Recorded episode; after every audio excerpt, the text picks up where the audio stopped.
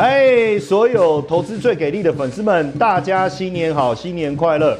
我是古怪教授谢承彦。首先呢，谢谢大家去年整年度的支持与爱护，也让我们成长茁壮。在新的一年虎年呐、啊，要先祝大家虎虎生风啊！更重要的是虎虎临门。但是我不晓得我的眼角有一个余光，有一个人好像很臭屁。叫罗哎呦，员外吗？啊，你今嘛是安怎？啊啊，你今嘛是被包红包？包红包啊！啊，对，我知道。去年标股大师每一档股票都飙飙飙，赚不少，所以我可以。啊不，教授你你进一包啦，才一包。你为人不像一向很害怕。好了，我你了。哎哎哎，公公车对不？递销一个。咱今嘛要来看红包，不要小看我们的红包，好不好？哦，听你阿咧，口气这么大哈，结果。几百块，这些昂的呢？过年要见红，见红，但是一百块也未免太。不会，你不要小看一百块好不好？难不难不成要把它看成一万块吗？不要怀疑，一百一百块是有可能变一万。怎么说？订阅我的频道，加入这个会员，订阅，好不好？一百块。啊，小编会很开心，有可能发挥成一万块的这个效益哦。是嘞，讲真的。对，那妖股大师过年也跟大家讲几句话嘛。好了，新春哦，希望各位好朋友们哦，过去的一年哦，无论你赚了多少，新的一年虎年行大运，要如虎添翼，虎虎生风，虎啸龙。赢是淫荡的淫，赢不不赢钱赢钱的赢，赢钱的赢，爱爱赢爱赢爱爱拼才赢啊！爱订阅才赢啦！订阅订阅订阅一百块价赢啊！订阅哦，对不对？订阅这个投资最给力嘛哈！一百万会员哦，把它变成发挥一万最大的，还是一百万，直接变一百万的效益啊！你有没有每天每一集认真看？哎，这个非常重要。好了，最后我们一起跟大家拜个年了哈！祝大家。新春如意，恭喜发财！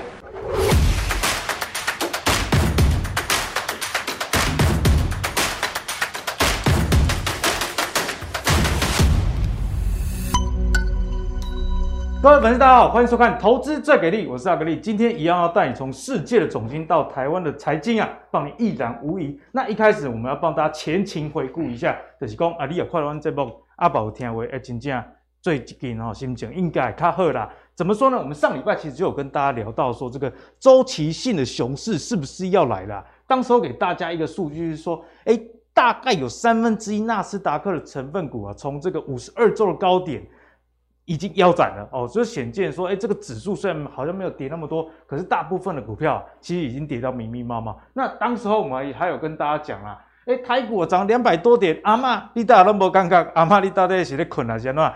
不是哦，是因为这个上涨的加速跟这个下跌的加速，你看一来一往之间落差很大，上涨两百多家，然后这个下跌其实有到一千四百多家哦，所以在这样的情况下，你看指数跟你的个股其实会有失真的这样一个现象。那节目呢也是特别提醒大家有这个落差的发生，因此在这个落差的情况之下。你的这个操作要提前啊，增加这个资金现金水位部分持股比例要减少啦。哦。所以如果你之前有看我们投资最给力，诶，上礼拜就有跟你讲了，那在这个周末，我想你心情会比较好过一点。哦，那我们来看一下最近美股的状况。这个 VIX 指数大家知道，而是恐慌指数，现在也出现一点很奇怪的现象哦。什么奇怪的现象？这个叫做逆价差，也就是说，目前 VIX 指数啊。高于二月期货的合约的价钱，也高于三月期货指数的水准。这个代表什么？代表说大家真的非常的紧张，非常的害怕。那前一次出现这种情况呢，刚好就是去呃，应该是说前年啊，二零二零年三月疫情来的时候才发生这种 VIX 的这个逆价差哦。所以在出现这种情况之下呢，专家就认为说，二月啊，这整个股市都不会到太好，因为根据。向历史借鉴的话，哦，所以在这个投资上的风险，大家真的也是要好好的去做一个控管。那我们也看到最近的股市，特别是科技股啊，金价是密密麻麻哈。这个是纳斯达克近二十日，也就是说一个月以来的表现了，因为周末有有这个放假。好，那我们看一下哦，这个近二十日其实通常啊都是下跌的状况比较多，而且除了这个以外。你如果说，诶，如果我下跌，别人也在下跌，那就算了。可是如果跟大盘相较，纳斯达克指数的跌幅，你看哦，像这个近三日跌了五 percent，大盘才跌二点六 percent，然后呢，这个月跌了这个十三 percent。那这个大盘才两 percent 哦，所以看起来科技股确实是深深受到影响啊。其实这个在之前呢，我们就有跟大家提醒过，在这个公债值利率上升往两 percent，十年期公债值利率往两 percent 这个进攻的时候，哎，科技股势必首当其冲啊。哦，因为前几集其实慕驊哥有跟大家聊到哦，这个现象在美股已经发生，那在台股也会受到影响哦。所以我们的节目真的要仔细的去收看啊。好，那最后回到台股呢，今天呢、啊？其实已经触及这个季线的地方了啊！今天一度跌到一七六八二最低点啊！今天我们在盘中录影，是一个开低走高的一个情形。好消息是说，季线啊，至少好像有守住留了一个下影线。不过后市该怎么看呢？毕竟现在不管是你手上没有股票的，或者是你手上有爆股不知道怎么处理的，还是说你有在幻想会不会像去年啊？这个农历年过后，二月十七大涨五百多点，来一个逆转胜呢？毕竟今年呢、啊，这年假比较长，有九天。哦，那我们封关的时候，这个 FED 又开会啦。那开完会之后，会不会整个股市就已经反应完毕呢？这个在今天的节目都会跟大家一一的做分享。好，首先欢迎今天的两位来宾，第一位是我们资深财经专家阮木华木华哥，那第二位是我们对产业非常有研究的。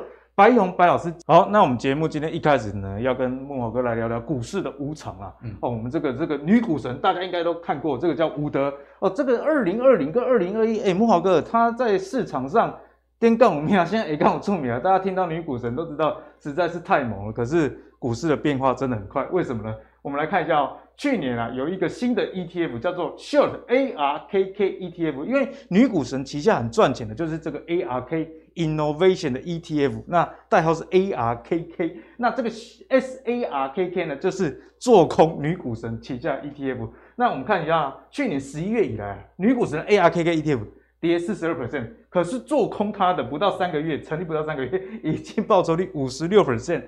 而且啊，规模已经这个吸金二点三四亿美元呐、啊。那其中呢，阿格力也看了一下数据哦，这二点三四亿美元里面有两亿哦，是来自于资金的流入。也就是说，哎，市场上啊，其实大家觉得说，哎，做空女股神就这样就对了。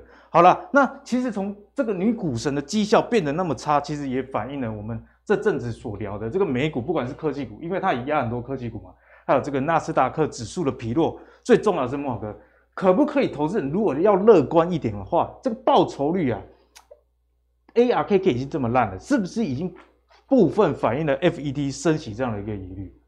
好，因为这个 ARKK 是方舟投资的旗舰基金，哦，旗舰的 ETF 哈。那这档 ARKK 去年涨幅超过一倍，一倍，所以呢，大家想说这个女股神取代老股神巴菲特 啊，大家都吹捧这个伍德啊，说他是多么厉害啊。事实上，他投资的这个。呃，ETF 里面的成分股啊是没有苹果的，哦，也没有微软这些美国的科技巨头，对，它都是一些那个呃科技创新的初创公司为主啊。那它比较知名的一档股票是特斯拉，好，那它的这个持股成分里面呢，很多都是没赚钱的科技公司，它强调是成长的力道。那去年因为这些股票涨得非常多，所以说它的 ARKK 就涨了超过一倍，被大家吹捧说它是一个女股神，就没有想到今年它是。我摔了一大跤，应该讲说，从去年这个第四季以来，它的这个 ETF 就持续下跌。那这档呃反向做空它的 ETF 啊，才成立没有多久哦，其实获利已经是相当丰厚，非常夸张，五十六 percent。对，最主要的原因就是因为这一段时间其实重点都是它所持有的这些股票，什么昂贵科技股啦，哦这个软体股啦，哈，或者是说这些呃所谓 SAR 的相关的股票哈。那我们来看呃。上个礼拜我记得来阿格里影的节目的时候呢，我们有跟大家秀过这张同样的图，对不对？对。我讲说呢，这个今年啊，纳萨克指数啊，非常有可能会是继这个呃两千零八年、零九年那时候最差的哦这个走势，应该是三十年来最差的一个走势。那我记得我当时还讲说，根据呃这个二零零九年那一那一次纳萨克指数一月整个跌了超过一成啊，看起来哦这个呃今年在。继续往下掉的可能性很高，嗯、所以果然上个礼拜纳斯达克指数继续的大跌啊，全州又跌了七八趴。你可以看到这个纳斯达克指数，这个过去三十年来哦，没有像今年这么差的一个表现。也就是说，它已经击败了哈，如果说以差劲的程度来讲，它已经击败了两千零九年当时的记录了，不是一个好事。好事。对，所以呢，这不是三十年，我跟各位报告，已经是五十年来最差的。五十年来了，已经又创新。纳斯达克指数五十年来最差的一月走势，那各位想想看哦，一月都这么差的话，那全年还得了？哦，所以我是觉得我们对这个保呃盘势啊，要可能更谨慎一点，谨慎保守。你不要觉得说啊，一月跌了已经够多了，后面会上涨哈。那事实上。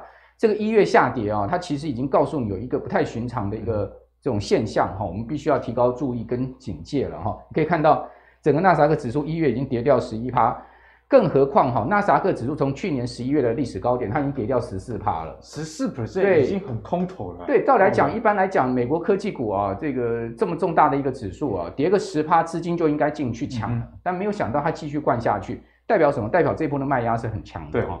好，那另外。接下来我们来看一下，呃，美国国债持利率啊，这个已经开始出现高档往下的一个现象。哦，它本波段最高的时候曾经到过一点九了哈，大概差不多两年来的高点。啊，那那其实上周它其实是往下掉的哦，掉到大概一千七七哦。可是你有没有发现，国债值率往下掉，科技股继续跌？对，哎，这个逻辑就怪了，因为之前科技股跌是因为公债值率上升嘛？没有错，之前因为公债值率猛升嘛，你可以看到引发了科技股的这个卖压嘛。但是呢，国债殖率先下来，但是科技股还是继续跌啊！到底发生什么事？可见的科技股的卖压不不仅仅是源自于这个国债殖率这个上升的，哦、是这样的这个不是单一因素。对，不是单一因素。那这个就更更增添了这次科技股下跌的一些复杂的成分。对，但是你从另外一个反向角度来想，比较好的状况是，哎，国债殖率先下来，是不是科技股也酝酿一波要反弹的契机了？哦，所以我觉得。呃，我们正反来想了哈，既然已经跌掉十四趴了，然后现在目前呢再去做空啊，好，或者是说你再去呃大砍股票啊，恐怕也来不及了，有点为时已晚了。不如我们静待反弹之后上去减码。哦，这个如果说手上这个股票多的人哈，持股比重比较高的，现金比较少的人哈，那建议就是说可能可能稍微还是要把现金。才不会砍在亚太股，像台股今天也是在开低走高哦。对，但是我比较怕我怕的是什么？台股、美股是弹上去再跌，哦，弹上去再破底，弹上去再破底。一般来讲，空头有几种形态了哈，呃，急跌是一种形态，哦，急跌呢，其实在市场的老手大概大家都不会怕，像我，哎，像我也不会怕，一天跌个七八百点，哇，很多人怕死。但在我们来看，那其实是一个好机会。大家都不玩的时候，反而低点。对，那种恐慌性杀盘、卖压全部出笼啊，这个清底清干净，它自然会出现一个回升行情，而不是而不见得是只是一个反弹哦。嗯、但是这种。呃，跌缓缓跌下去，弹上去给你希望呢，然后你这边去追，或者是说你不想减码呢，它再继续破下去，再继续破下去，形成层层的套牢的往下，这种空头行情最可怕。这种温水煮青蛙，对，它有可能会跌个两季、三季，甚至一年的这样的空头行情，这是我们都看过的哈。所以说。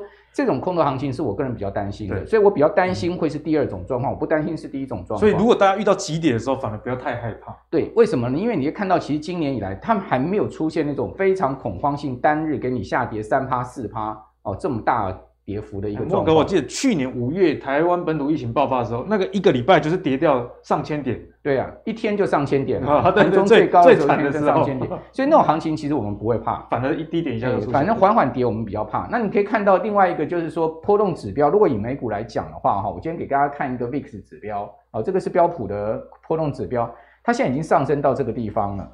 那这个是呃呃一年来的一个走势啊，各位可以看到。它其实，在最最边呢，已经出现明显的持续抬高，而且呢，波动加大的状况。所以说，基本上哈，美股还是处在一个不稳定的状况。是，所以标准普尔五百指数来讲，除非美股要恢复一个呃真正的多方态势的话，你要看到这个指标长期的哈是躺在二十这个附近，就比较低波动。对，低波动，而且是在二十这个附近，但基本上就是一个多方行情的象征。那另外呢？呃，VVIX 这是纳斯达克指数的波动指标，好，一般我们都只看 VIX，但我们先来看一下科技的哈，大家可以看到科技是不是也很明显的，它开始在抬高位阶了，而且波动加大了，有没有？那如果说呢，科技股要比较好的一个走势的话，至少在一百二十点以下，嗯哼，哦，这个条线各位可以看到，它必须要回到这个地方，在下面这个地方做做震荡，好，那就是说。呃，以以这个 VIX 来讲二十点，然后 V VVIX 一百二十点给各位参考。所以大家如果想要看科技股是否有机会反弹，这个 VVIX 有没有在一百二以下很重要。对，而且它必须要是在这下面去做震荡，而并不是在这上面去做震荡。在这上面做震荡的话，相对多头压力就比较大一点，风险压力就大。那我先跟各位算一下哈，这一波段美股从历史高点，因为它的高历史历史高点有的是今年一月创下来的，对，一月初就创历史高点，有的是去年十一月。像这个纳扎克指数，它的高点是在去年十一月，道琼的高点是在今年一月。我讲的是历史高点。那从高点回跌七趴，哦，标普回跌八趴，纳扎克指数回跌十四趴，费半居然跌到十五趴，哦，费半是本来四大指数里面最挺得住的哦，但是它是是上周跌最多的哦，跌跌最凶，跌超过十 percent。对，是上个礼拜跌最多的是费半，所以它等于说是最后开始在砍下来，就是堡垒被攻陷这样一个情况。嗯罗素两千更不要讲了，小型股票已经跌到快熊市了。密密麻麻，对啊。那重重量级股票入熊的啊、哦，有点输，已经跌二十趴了。亚马逊这么大型的股票啊、哦，居然跌了二十三趴。好，所以说你这些都非常的这个罕见了哈、哦。因为亚马逊上周五一天跌了七八趴，所以今天富邦没砍到跌停板。对，哦，所以你会发现，哎，这电商股似乎也失灵了，有没有联动的？哦，即使是疫情在升高，有没有？大家似乎都不担心疫情了，也不想说，哎，回到那个过去居家的那个状况。所以今年的投资正好跟去年颠倒哈。嗯、大家可以看到，另外呢，就是这个居家概念的网飞啊，大家都现在去上面追剧啊，很多人都有他的账号，对不对？好，都家庭账号，一个月付几百块，大家可以看看上面很多片啊，影集，很喜欢它。但是你可以看到，它去年的股股价高点在七百块美金，居然现在目前已经砍到剩下三百八了，很夸张，莫哥，这才十一月多哎。对啊，你可以看到多夸张，它一天可以跌掉二十五趴哎，在上周五啊，因为它公布出来的这个预期预期哈，预期就是说它要增加全球增加的订户数哈，不如不如市场预期差很差了好几百万人，再加上它去年第四季的新增订户数啊，也不如市场的预期，对，华尔街预期，所以。因为订户数少了，少了，少了，这个不如大家的满意，那个是分析师的预期，居然股价一天可以跌掉。其实用户数也没有到衰退，只是不如预期的成长而已，就变成这样。对，所以就是成长力道不够，其实它就会出现大问题哈。那那那最主要，我觉得它股价这样砍下来哈，最主要是你看它的月线啊，它其实是从。四十块美金涨到七百块美金啊！其实也现在这就告诉你，就是说，其实美股现在真正大问题哦，不是成长力道的问题，而是它这个成长力道加估值的问题。基期太高了，基期太高，估值太高，都一样，所有股票都贵哦，所以说变成是一根黑 K 居然可以砍一月就跌了三四趴，那不要讲说入熊了，它这个已经是崩了哦，这个网飞的股价已经是崩了，真的。那网飞是美国重量级的科技公司，哎。它一天的这个市值居然可以跌掉，如果没有记错的话，跌二十趴嘛，哈，它最后收盘跌二十二趴嘛，大概是差不多跌掉五百亿美金啊，五百亿美金，五百亿美金，好难想象一个数字。对，所以说，呃，非常非常非常厉害的一个下挫呢，它其实已经昭告了什么？昭告了就是说，在去年靠疫情这种所谓成长的科技概念哦，真已经失灵了。所以说，大家今年不要再去追捧那种所谓疫情下成长的概念。疫情受惠股，反正大家避开。对，对，尤其是疫情受惠的科技成长概念股，比如说我们居家的、远端的，Peloton 上个周四，哈，Peloton 大家都知道那个居家运动的器材互动的那个那家公司，被号称是美国运动器材界的苹果嘛，哈。那家公司居然上周五一天也可以跌掉二十几趴，呃，也是一天二十几，对，因为因为市场谣传说它要停止生产脚踏车啦，哦，结果说哇，这个一天股价都崩二十几趴，但周五它反弹上去，哦，周五是因为澄清谣言它反弹上，但是它全周还是剧烈跌了十几趴，哦，所以这种这种哈 Zoom 啊这种概念今年完全失灵，失灵了，哦，所以说为什么那个木头姐的股票跌得那么凶？因为它就是这些股票，哦，它就是买这些这些概念，哦，那。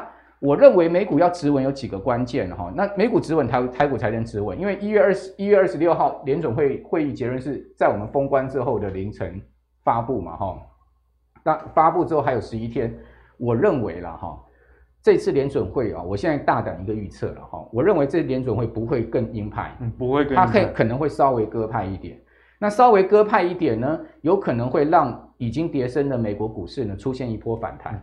哦，但是各位不要以为反反弹是回升，因为它虽然说它可能比较鸽派，但它但只是为了让市场暂时止血而已，它并不是说它真正哈、哦、这个认为说通膨啊这些问题已经过去。对，所以美股的止稳呢，还有另外一关，就是这个礼拜的苹果跟微软的财报，因为网飞这些已经挂点了，已经挂点，苹果跟微软。对，呃，甚至连亚马逊都挂点了，对不对？亚马逊财报公布之后，我可能觉得亚马逊股价很可能再崩一波，那很恐怖，因为它已经跌掉二十三趴了。嗯、哦，那联准会会不会稍微鸽派？哦，这个就是这个礼拜关注的重点。我觉得几率应该六十趴。六十 percent，对，就是说相对变鸽派一点，几率应该六十趴。因为他们前阵子蛮阴的，大概也让市场上有反应了啦。对，他可能就是说，也觉得他可能超有点 over 了哈，所以说我觉得这样子的一个情况。那至于说那个阿格里刚刚问题说台股到底要不要爆股过年哈，嗯、我觉得短线技术面上面看美股，我个人看美股短线已经具备再跌可能会出现反弹的格局，但是呢，提醒大家中长多格局可能已经被破坏了。好，所以极有可能没有办法再创新高。我讲的是美股，美股的部分。如果说美股没有办法再创新高了，台股一万八千六百点那个地方能不能创新高，其实也是一个疑问。我觉得货币紧缩跟可能的经济衰退哦，是现在目前美国面临的两大极端。就是说，一方面美国联总要升息货币紧缩，但是呢，这个升息现在华尔街已经预期哦，可能会造成今年美国就要开始经济衰退了，因为它太过紧缩、太过激进，反而出现不一样的一个结果。因为你可以看到，其实最近有一些经济指标已经很明显在下修了。对，没错。哦，所以说呢，这个如果一旦真正经济衰退的话，那对股市的伤害度是非常大的哈。那我认为呢，最坏的状况，当然我们要必须讲一个最坏状况，就是联准会已经失去了对整个市场的掌控能力。因为他出来放这些风声，可能是有他想要达到的目的。对，可是出现了他无法预期的结果的时候，大家其实多掉。因为大家都知道，现在是零利率，现在是无限 QE。是联准会一方面已经放风了，说他要升息，要结束 QE，然后还甚至要缩表 QT。嗯、那他怎么样去把他之前说说的话全部收回来呢？那市场对他还有信任吗？哦，那。等到市场如果真的崩了，整个经济衰退了，他再他再去呃这个他再他再去降息吗？大家也不信了，就不现在变成是一个非常尴尬的情况下，所以我认为最坏的状况，当然是这个几率也不是太高了哈，但是我们还是要做最坏打算，就是最坏状况，如果万一联准会失去掌控能力的话，那那这个市场的一个格局啊，就我们就要非常警惕了。好、嗯，当然我不希望这种状况发生，我觉得这种状况发生的几率可能低到百分之十了。哦，但是呃市场。某种情况也有可能出乎我们预料之外，市场总是跟大家想不一样。那也有可能是走我们相反想的这个路线，对，然后就是说啊，这个股市又后面又恢复多头了，哇，又创新高了，最好是那大家都大家都拍拍手，对不对？我们都我们都很高兴，然 后对不对？又又有钱可以赚了，因为空头市场要赚钱真的很困难哦，你只能避开哦。你说我去放空赚钱，我跟我跟各位报告，我在这个股票市场三十年的经验。我看过放空赚钱的是极少数，极少数那种天选之人，应该讲说他具备开保时捷九一去跟火车对撞那种人，那种 guts 的人，那种 gear 小，对，那种 gear 小，就是我不把钱当钱看啊，我几千万丢在那边，几亿丢在那边，我放空，我根本晚上连看都不看他，我连看盘都不看盘，我就给他赌下去那种，有拿拿拿跑车跟人家。对撞的那种那种 gear 小人，才能真正在空头上赚到钱啊！听起来就感觉不太可能。欸、我我相信在市场经验久的人都应该会认同我这句话了哈，就是你看看真的做空赚钱有几人啊哈？真的是比较少听。所以说真正做空赚钱赚钱的人可能比做多少太多了哦。所以说呢，大多数人我们是正常人的情况下，我都会选择说避开空头做多头哦。所以避开空头才是一个重点。对，没错，而不是说在空头下你还要再去捞多少钱哦。那。那这样子的话，你才可以在股市这条路上走有远一点。除非是你，你有那种技巧，那我就当然是佩服你。我我我个我个人我个人是没有啦，我个人是没有。好，OK，好，那谢谢慕驊哥来帮我们做这样精彩的一个解析啦。那其实慕驊哥也不是马后炮跟大家讲这些，因为其实在前几个礼拜，如果我们每个礼拜一都是慕驊哥来当固定来宾啊。那他就已经跟大家解析，哎，其实纳斯达克，我记得在去年就讲了，哎，纳斯达克指数虽然没有到跌很多，但是里面的这些中小型股，特别是煤炭节啦，或者是以这个成长力题材为号召的啦，其实都已经跌到不知道哪里去了哦。所以有时候我们从这些魔鬼的细节里面，可以帮大家呃避开很大的一个风险啊。那莫哥刚刚也建议大家哦，不要这个。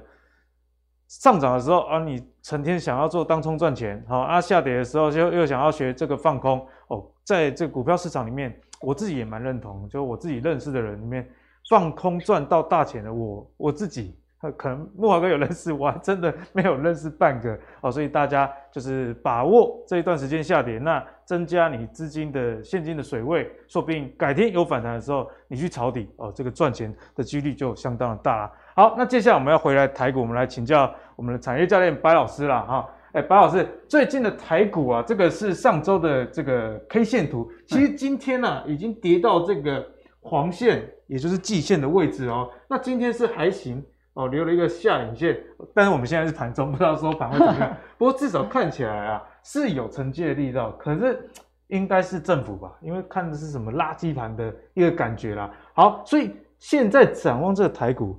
我们可不可以来做个白日梦？嗯，这个白日梦就是去年因为农历年后，哎，台股大涨，哎，你还有印象吗？对啊，所以现在大家想说，哎，年前都已经跌成这样了，说不定九天这中间发生了一些好事，嗯、或者是像莫华哥刚刚讲到，这联储会没有那么阴的酝酿一个大反弹。那么老师，你的答案写给我们看一下好不好？你觉得会不会往上飙？思考很久，他这样想不不会啊！我很希望大家好好过年，也希望大家打你脸，对不对？对，那我帮大家许愿，许愿希望白老师被打脸，好不好？对啊，我但这中间有一些路径哈，我们可能要去规划一下。对，因为在股市里面，其实这个对策比预测还要重要。我们先来看一下有哪些对策。因为刚刚阿格一兄有讲了嘛，就是这边其实今天大概就是说下影线的。嗯，因为开低走高，而且我们盘中在看的时候，关股其实有在动作，上礼拜就有，不然上礼拜不会外资卖成那样，不会只跌那样。对，没错。对，那他们买什么？他们就买一些，就台积电啊，或者金融股啊，啊，就是把指数护好看。对，疫情不好，心情要好，心情要好就行情要好，指数要好。对，但是在封关的之后呢，关股也不会动作。对。那封关完之后，才有 Fed 的一个决策会议，那有十一天可以去发酵。那这十一天里面还包括美股的科技股，可能一些财报要出来。啊，当然以去年的成长的状况，今年要再维持这样子比较高的成长，比较有困难。是。好，那当然我们后面图会看到，就一些美股的一些个股的样子。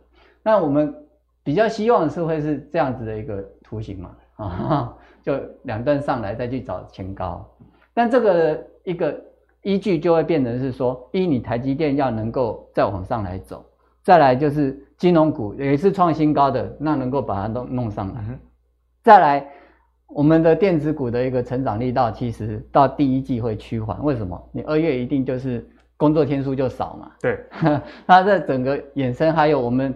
电子股主要的合作伙伴，不管是苹果也好，或者是微软也好，或者说是 AMD 也好，他们也是进入到第一季比较弱的一个营收的一个周期，非旺季的一个状态。对啊，然后再加上可能资金的一个挪移状况，也是比较不利于行情的一个往多头方向发展。是，所以我们会比较偏向就是在这边，然后这边还有一个半年线呢。啊，就是会在这边做一个震荡的状况，所以你觉得季线跟半年线某种程度上还是有一定的支撑力的？对，尤其是半年线，因为我们在均线理论里面来讲的话，技术面来讲，就是你跌破一条均线，在那边晃晃晃，还就是再去找下一条均线啊啊，那一条均线你碰个两到三次的时候，它就是去找下一个的，因为它是平均成本的概念。这边在碰碰碰的时候，也就一些大咖者们就已经把货就慢慢走掉。嗯、那我认同刚刚。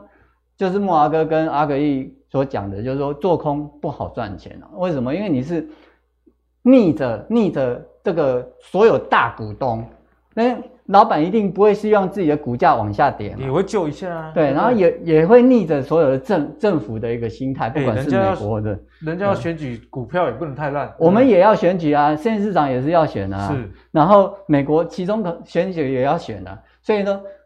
政府其实都希望股价往上走，但是他们的手法跟做法是有差异的。然后看像美国，他们比较偏向就是往下跌下来之后，再来去透过政策啊，或者是哦企业自然的就跌升之后的反弹，然后慢慢再又把往上。啊，那的是垃圾盘，那的啊，我们就是指数不好看。那今天盘中的时候，跌的家数八百多家，涨的家数一百多家。哎、欸，其实这个多空这样一看就很清楚了。对啊，那这个就是。大家就一个无心恋战，而且低阶没有买盘，那这样的话，其实你说这这三天的情况会更后面两天会更严重，因为外资和内资其实外资内资都放假了，而且年前大家也有一点这种放弃的心理。呃啊，有股的其实已经没有想说爆股或不爆股的问题，就是抱着，因为套牢了。对，如果跌成这样子，因为你已经套住了，不是一根涨停板能够救回来的，基本上你都会抱着过年的。嗯哼。哎啊，有一根涨停板可以解决的问题，就会想说那一根这两天会不会出现？对，还是会想卖。所以说，所以爆股与不不不爆股，以及过完年之后的行情哦，开红盘的机会还是有的哦。未来我们会比较可能的一个预期的状况，会是在这个季线跟半年线之间做一个震荡的一个状况。那指数这样震荡，个股的表现就会差很多。对，有被关股护到的，那它还可以有个多头样子。对，但价差没有出来。那只是一些我们讲去年高成长的一些个股，那今年可能一个没有办法享受高成长，啊，另外一个它股价基期也高了，它的回落修正就要小心融资维持率。好，那这个白老师跟大家解析也非常清楚啊。反正之后台股大概就是在看季线跟半年线这之间有没有一个好的支撑啊。如果连半年线都跌破的话，这打击的金价倒掉啊。所以其实如果还在这边震荡的时候，其实是不是大家的资金水位也是不宜放到太高？对，大概就是在两两三成。就是如果说我们是以存股概念来讲的话，变成说哎越跌越买，但是你就哎五。五 percent 十 percent 这样子慢慢 button down 往下，不要一直 all in 啊，对不对？不要去猜底部哦。我觉得在股市里面真的不要轻易的去猜测底部在哪里，尤其今年这个升息的节奏以及缩表的干扰之下哦，大家其实就算你是存股了，啊，你买到越便宜的，对以后的报酬率势必也会越好。没错没错。好，那我们讲完这个，刚刚白老师跟大家提到，其实选股在这个时候就很重要了，我们就来。请教一下白老师，因为白老师我知道你是这个理工科背景的啦。哦，我们今天就跟大家来谈这个 Mini LED，因为最近也有观察到法人其实是有在买这个 Mini LED 族群的哦。好，那我们先来看一下 Mini LED 今年的成长率，哎，其实真的不错，因为像平板啊，出货量可以到九百七十万台，这个也是一个很好的数字。那如果在笔电上呢，哎，成长率也更高了，会到一点五倍了。总计会有五百万台。那如果我们从这个市场规模来看，今年是这个二零二二就落在这个水位，这个水位这个单位是百万美元嘛，所以你呢，你对应过来哦，大概就是这个八百万千万亿八亿美元左右的位置。那明年跟这个后年其实都持续的成长。那这个是 Mini LED 的部分，我们接下来要、嗯、要讲啊，有 Mini 就有什么，就有这个 Micro 哦。那 Micro LED 的这个。成长性又更大，我们先不要看数字好了，我们直接看复合成长率。哎，这个年复合的成长率过去啊，你只要两成三成就已经不得了，拍拍手了。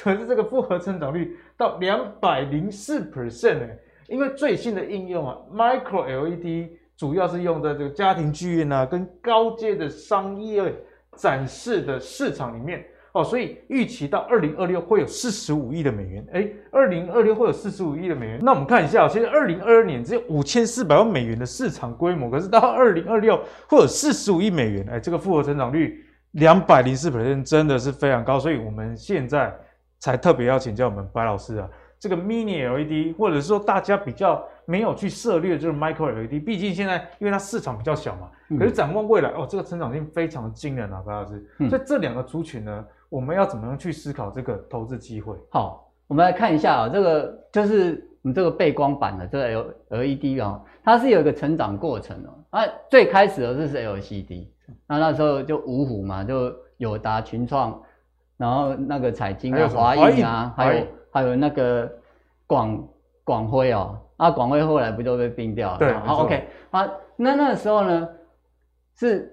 从那个印象馆时代，然后呢，要变成了这个平板的一个时代。大家点心啊，变这看看薄啊。好，那那个对比率呢，它是有一个限制，而且呢，它的寿命是这样。后来呢，苹果它是要有飞旋的一个状况哦。那后来它有一个问题，就是说到 OLED 哦，叫 LED 有一个时代呢，它它的寿命是相对来讲也是中等哦。那它的对比率就可以有修正过来。还有一个最重要的问题就是它是自发光，然后 LED 它 LCD 它的差别就是在背光的个部分呢，它会有伤眼的问题。而到了 OLED 的时候就会这个问题就相对是比较低。我也是买 OLED 的电视，比较低蓝光。对，对它就比较低蓝光，对对眼睛的保护是比较好，尤尤其是手机的一个部分。可是到了手机的时候，就会发现一个问题，就是 OLED 它的一个反应时间不够啊。那这是缪秒，这是奈秒啊。那所以苹果它是要发展的是在 micro micro LED。可是，在 micro LED 的时候呢，它遇到一个问题，就是良率。嗯，良率，良率难解决。嘿，那它它都是找台湾来做做代工的嘛。那台湾代工，台湾代工代工厂，包括以前的金电，后来不就合合并变成了精彩投控？他们想到的就是说，那 micro LED 呢，我良率不够，提升不起来，那我就发展一个中间世代，就叫 mini LED、啊，它它能够有就是。OLED 的好处就是它的一个成本相对比较低，良率比较高。所以老师，这 Mini LED 听起来比较是过渡型的产品是是？是，而且是我们台湾厂商自己开发出来的。好，所以你可以看到它这个成长的一个状况。那到二零二三年的时候，这是成长上来了，这个都是成长上来的哈。那但是呢，随着我们的技术开发进步到能够把这个良率呢改善改善的时候呢，Micro LED 才会是后来的一个。趋势，而且我们看起来有这种后发先至的味道。对，因为前面的时候，它为什么没有这个量？因为大家就是将本求利嘛。你你代工的给我代工价，但是我良率很差，我做这料紧，对啊，入走入料，所以他会要求，就是说，那我们这个东西，反正你的东，你要求的效果我达到了，先用这个了，Mini LED 是、哦、好。那它的一个差别就是，他们一个巨量转移这个问题。好、哦、，Micro LED 它的一个。巨量转移啊，是它的良率是相对比较差的。比如说，我们台湾现在一般的呃一般的晶圆厂的一个良率大概九十九%，就算很高了。那就代表说，做一百片的时候会坏一片。对，好。可是这个如果放在这个全彩的 Micro LED 面板上面的时候，它代表的是什么？就这一个面板里面，它有六百万个晶粒，可是呢，它就有六万个晶粒，它是。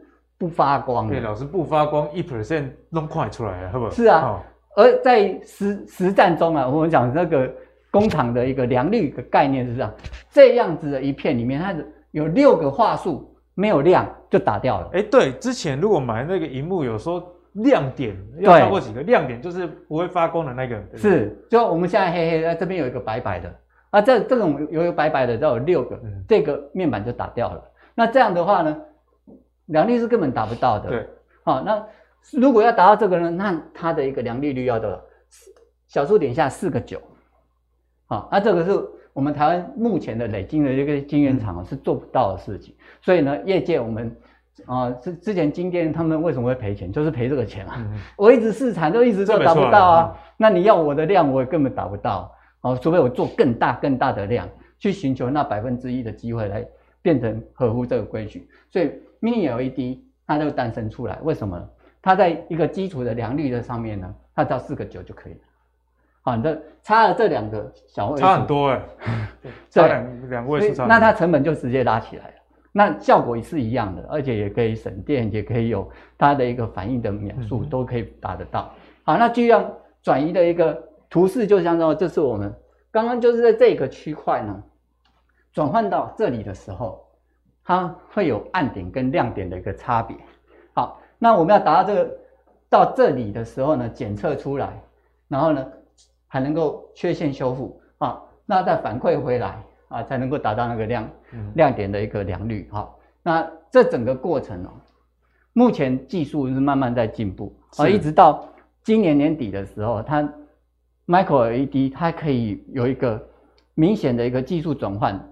把 Mini LED 取代掉，嗯，可是呢，既有的能够做 Mini LED 的厂商，它也能够做 Micro LED 啊。所以如果要关注这两个题材的话，Mini LED 的厂商多加关注，其实这样就对了，对，对不对？好，所以这个可以说是现在正在流行在做的 Mini LED。好，那未来它就是要走到这里，好，尤其是在大尺寸电视，因为 Mini LED 在大尺寸的这个区块啊，它还是没有办法啊达到说这整个面板有它的一个基本的亮度啊，然后能够维持到整个诶画面的一个平顺。可是大家现在需求当然是电视越大越好，是，所以才需要这个 Micro LED。家用的是大寸，啊，但是呢，小小的手机的这个区块啊，Mini LED 已经能够提供到大家想要的感觉了。哎、嗯，难怪我们刚刚讲到这个 Mini LED 的成长，其实就是来自于这个平板嘛，笔电、嗯、也是符合这样子一个理论，它尺寸用在比较小的。还有一个就是在车用显示器上面。好，那另外一个就是大家会期待的一个。成长空间就是在 AR、VR，就是宇宙。我们戴上的时候，里面其实要有发光，而且它那个亮度要柔和，而且不伤眼。那无蓝宝石衬底的发光源呢？对，它就不会有太多的蓝光伤害。对，宝去看后，哎，实际上对眼睛是比较好。所以呢，在这个这这个表预计哦，还是 delay 了一些啊、嗯，因为大概是在二零二二年中之后，六月之后。呃，再开始逐渐的开始量产出来。那第一个会开始去做，会是在苹果这边。好，了所有的大厂的供应链的一个状况，从品牌就苹果这边哦，这样直接延伸过来。那金电已经变成是精彩投控了。那那这这个部分呢，它是等于是最上游端。好，最近精彩也是涨蛮凶的。嗯。那另外台表科是在做制程跟设备，不管是 Mini LED 或者是 Micro LED，它的一个设备都还是由。这些公司来提供的，它的设备其实没有太大的差别，但差别只是说在良率的一个替换上面，或者在北京的一个切割上面呢，它有一些差别而已。好，那再来就是惠特啊，它九元，这个是啊，这下游就是面板的部分是有打。老师，那这个这个族群这么庞大的情况之下，你自己觉得你会优先关注的类股在哪一个分类？我想，因为。金电啊，今天跟龙达合并就变成彩金彩嘛啊，那他们就有个状状况，就是之前啊，那良率提升不起来，对，没错，所以今天大赔钱，然后隆达也赔钱，所以他们来合并起来，合并起来之后，因为现在转换过来，良率提升了，啊、嗯，量也开始出来，就变成赚钱了，所以呢，这个上游的部分会比下游好赚钱，为什么？它是量一直一直能够卖出去的，嗯、而这些设备呢，安装好之后，set 好之后。大概就是一趟，就比较一次性的这个盈余啦。对，没错。然后再包括这个检测的部分呢，它等于是赚代工钱。我们刚刚看到这个图了吗？它检测就是帮忙做这一块的，看有没有一些问题的发生。就那个要检测员这样看 哦，六个亮点打掉，这样的概念，听起来是蛮辛苦的，辛苦钱哦，辛苦钱。啊，当然有机器设备检测，但是如果说上游这个整个都他自己的良率都已经有有把握的时候，检、嗯、测的钱是会越来越少赚。是没错，哎，所以这些图啊，我们我们觉得是上游会比下游好。OK，所以如果对这个 Mini LED 或 Micro LED 这个产业有兴趣的朋友，白老师也推荐大家去锁定 LED 晶片的这个精彩集团，去多加的一个关注啦。好，那我们就谢谢白老师来帮我们做解析啦。那 Mini LED 跟 Micro LED，我想也是大家一个可以放在自己。内心的一个族群啊，当你看到，例如说像精彩盈余开始在往上走，哦，开始放量的时候，你就知道，哎，这个良率获得解决，在搭配这个市场趋势确实是没有问题的情况之下，那那个时候我想就是一个比较好的时间点啊。好，那接下来呢，延续的这个话题，我们就要来请教慕豪哥了。慕豪哥，那在讲到这个 Mini LED 或 Micro LED，就不能不提到的就是面板啊。对，那面板其实在去年。诶，很多投资朋友应该手上都有或多或少都有投资啊。那面板这一块呢，我们目前这个时间点该怎么去做后续的观察？好，那当然因为面板的这个报价还是在跌了哈，所以说呢，面板本身呃相关的上市公司的压力会是比较大一点哈。我们来看一下报价哦。那这个面板的报价呢，三星在今年六月啊，它要退出 LCD，这是一个对友达、群创、彩彩晶来讲好消息。整个最主要是友达群创，最主要来讲是一个好消息哈，因为三星已经确定哦，终于是这个要退出 LCD 了哈。那原本呢，它是预计在今年底哦，这个要停产。那现在目前会提早到这个六月，因为它要把呃原来的这个产线改为去做这个 OLED 的这个生产哈，所以说呢，它的订单哦，反而可能会转向友达跟群创，还有入场哈，主要是京东方。对，哦，大家可以看到这个。呃，其实，在一月下旬哦，这个面板的报价哈，其实已经是开始看到不跌的状况。尤其是各位看到这个四十三寸跟三十二寸，哦，它只有跌一块美金几乎没有什么跌。对，但是大尺寸的部分，六十五寸跟五十五寸还是有比较明显的下跌，哦，尤其是六十五寸的部分。还有呢，我们可以看到，像比呃这个 IT 相关的面板，哦，它其实跌势也还蛮明显的，啊，比如说像笔电啊，哦，这个十四寸、十一点六寸的话，大家都还跌两块美金，哦，所以你会发现哦，其实四十三寸跟三十二寸可能会率先止跌，对，哦，甚至它的报价有可能会回升哦，哦，那。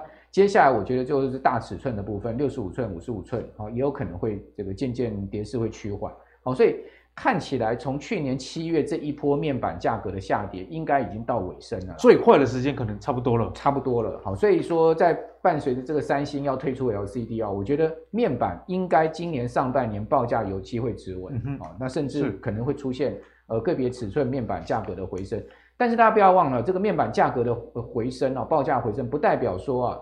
哦，这个所有公司都能呃赚更多的钱哈、哦，因为必定你还是要去看它的产品组合调整哦。比如说，呃，友达、群创、彩晶这三家里面，友达的状况是最好，友达是最好，为什么呢？因为你可以看到它的营收的部分哈、哦，同样是做面板，对不对？友达去年十二月营收三百一十七点七亿，较十一月它还增加了这个将近三倍，还是月增的哦。对，而且它也是年增哦，年增十趴。它第四季的合并营收九百三十亿。好，季减了六点一趴，好，然后呢，减幅是不到一成，这也优于法人的预估。是，那跟二零二零年第四季相比哦，这个是呃季比成长了百分之十五点五。那累计去年全年的营收三千七百零六亿，大幅增长了三十六点八趴。也就是说，虽然说第去年第四季啊，整季的营收有季减，但它十二月已经开，它十二月的营收已经开始出现月增了。哦，所以。它的这个营收的整个第四季的这个下滑已经开始渐渐见到趋缓。那友达为什么会是呃这样的一个状况呢？是因为它的产品组合调整是比较好的哈、嗯。那你看群创就比较不好哈，因为看到它营收的部分啊，它十一月是继续月减啊，而且比去年同期也出现了这个年比的衰退。哦，那。这个，所以你说从这个群创的营收可以看到，它确实就是比较强弱之分就在这里显现。那彩金的部分呢？哦，它是月增一点三趴，但是是年减二十四趴。哦，所以年比的话，它出现大减。那第四季的合并营收年减也是达到二二十四趴，而且它季减是十三，幅度都还蛮大的。好，所以说你会发现，哎，这三档股票哈，都同同样都跌破季季线。哦，但群呃彩晶没有跌破季线啊，但友达跟群创都跌破季线。哦，那如果说各位对面板有兴趣的话呢，那你刚应该从这个基本面来出发，那你应该这个挑选就不难了，嗯、对不对？看起来友达是比群创还要好。相对啦，就是说至少在基本面在营收上面，我们看到友达是在产品组合调整上面是比较好的。对，那群呃彩晶的部分，各位可以看到它是没有触碰到季线，它相对股价比较强势一点。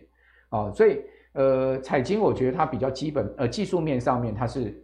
看起来是比较强，但是基本面的话，我个人是觉得友达在三家公司里面看起来是相对比较突出的。嗯、如果以这个股价跟这个价值面的对比来看，目前友达似乎是比较值得去追踪的。没错，好，所以说大概这个就是我对面板整个看看法。那我觉得基本上呢。这个友达来讲，去年的 EPS 应该六块没有问题，甚至有可能会挑战七块，那也是蛮高的。对，所以说现在的股价来说，如果以它现在目前的股价，各位看到哈，它的股价才在这个二十一块附近哈，所以如果说以七块的，如果我高标七块的 EPS 来看，它的它的本益比才三倍，非常低。那如果说友达配息率达到百分之六十好了，哦，它至少七块也可以配个四块，哦，所以说。我觉得股价再跌哈，基本上它就会有一个价值的价值的浮现，会有殖利率的保护。对，殖利率保护价值的浮现，而且因为友达它其实现在目前在做这个整个公司的转型哈，那它往这个垂直转型跟水平转型，个人我个人看到是还蛮成功的。嗯，所以我觉得长期而言，友达这家公司哦，有可能会去脱离掉一个景气循环，所以面板产业这种景气循环好坏年的这样子的状况。长期这家公司，我觉得它的竞争力是慢慢在浮现。好，那谢谢木华哥帮我们做面板的解析啊。所以友达大家可以多加去留意，毕竟以前面板股就是营运大起大落嘛。那现在透过整合以及这个三星啊，今年又要退出，哎，少了一个这个巨大的韩国对手，那我想对这个产业来说是比较健康的啦。好，那展望今年一些新的产业呢，就不得不提到这个储能啊。哦，之前阿格力有跟大家分享储能的 ETF 嘛，那大家反应也非常热烈。今天我们特别来请教一下慕华哥，我们就是从台积电扩大采用这个锂铁电池来看啊。哦，台积电呢之前这个不断电系统 UPS 就有采用这磷酸锂铁电池，那现在这个磷酸锂铁电池的应用呢，也要放到高效能运算的电脑机房里面啊。所以从这里的这个角度来看，哎，储能确实是今年大家可以多加留意哦。所以莫老哥，关于储能这一块，投资朋友毕竟比较不熟，那我们该怎么样观察？好，磷酸锂铁电池跟一般我们讲锂电池哦，这个所谓锂三元电池到底有什么样不同哈？就磷酸锂铁电池，它其实它有它的优点，但它也有它的缺点。是，那锂电池同样有它的优点，也有它的缺点。哦，比如说我们讲说磷酸锂铁电池，它的缺点就是它的它的体积会比较大。哦，那另外呢，它的这个呃，促使的效能、启动的效能会比较差，它就是比较慢哦，就不像那个锂电池，哇，这个你看那个呃电动车加速很快，对不对？就是因为那个是那个电动马达锂电池的关系哈、哦，所以它的那个呃开动的这个功率蛮大，对，功率效能会比较强哦，所以说磷酸锂铁电池它另外一个优点，它就我们刚。刚讲说，哎，看起来好像是缺点，对不对？但它有一个非常好的优点，优点是什么？就是它安全性非常的高啊，比较稳定。对，它稳定，安全性非常高。大家要知道，其实锂三元电池其实是相对有一定危险性，嗯、会是会爆炸的。哎，如果说这个锂电磷呃呃锂三元的电池如果燃烧爆炸的话，是完全没有办法扑灭的。你完全没有办法扑灭，任何东西，什么化学扑灭都没有用，你要等它烧烧到干干净净。那如果在电动车上这样？万一出车祸，所以你看到电动车烧到最后都剩下车架，哦，那个不是说消防队不不去扑救，消防队有扑救，他怎么浇水，他怎么用，他怎么用化学灌注都没有用，他一定会烧到最后干干净净，烧到没有为止。所以那个那个那个一旦是过热啊，或者是说呃阻隔阻隔安全性不够的话，那个爆炸起来是很恐怖的啊。所以说这个是它的这个危险。因为台积电，你想想看。它能爆炸吗？不行，不能爆炸。它它的安全性一定是考量第一，所以为什么它要采用这个磷酸锂铁电池，其实就不意外了了哈。你看到那种电动巴士哈，其实它用的这个电池也都是磷酸锂铁电池，因为电动巴士它其实不在乎那个体积大，嗯，它也不在乎那个冲力嘛，好，它就要安全性嘛，对不对？所以这个就是为什么这个特斯拉也要开始改改用磷酸锂铁电池，在它的电动车上面也是这样子了哈，比较安全，对，比较安全了哈。那磷酸锂铁电池当然。我们看到现在目前专利数最多的是利凯 KY，哦，利凯 KY 这家公司它经过减资之后哈，其实它股价最近表现还蛮强势的，它的去年营收是很明显的增温哦，去年营收第四季有一点三七亿，哦，升到去年全年最高，而且季增大概差不多一倍哦，颇有加速度的而且带动了去年的营收是倍翻的哈，那它的这个去年十二月合并营收就五千六百五十五十六亿哈，较去年前年同期成长了三倍。好，月增也达到百分之二十。那第四季的营收一点三七亿，哦，季增是差不多一倍多，哈，所以营收它有出现逐逐季向上，而且去年第四季营运有要升的状况。所以说呢，利凯 KY 它的这个呃，经过减资之后啊，打呆之后啊，它整个看起来它的它的这个呃绩效是有在出来，但是我还是要提醒大家，毕竟它还是亏损的公司，嗯、因为它去年十二月自己还是亏损，哦，可是你会发现，哎。它的股价似乎都是维持在一个月线的一个情况，相较于大盘来说强很多。相较对大盘来讲很多，这是它的一个呃减资的一个过程啊。所以说大家会发现，哎，这家公司呢，市场就是说，为什么点名是台积电所谓磷酸锂铁电池的概念股是这样子？好、嗯，那这个是呃在磷酸锂铁电池的部分。另外我另外我觉得今年还可以再注意所谓新能源，好，因为刚刚阿格里有谈到，其实储能很重要，储能其实不是只有台积电呃要储能。所有的这种呃，就所有的产业都都要往这个储能去发展。没错。你看，呃，往储能发展，像台泥啦、台达化这些大公司，他们都看到储能的商机。那基本上储能是因为将来是绿绿电的关系。绿电你发完电之后，如果你不能存起来，那个电就跑掉了。啊，对。哦，它不是一个稳定的供电，才能并入电网里面。对。那所以说，我觉得有一家新到新贵的公司，大家可以。可以再研究一下，就是云豹能源。好，大家发现这个公司的这个名字很好像是那个台湾的台湾的稀有动物，对不对？好，事实上它是一个蛮本土化的公司。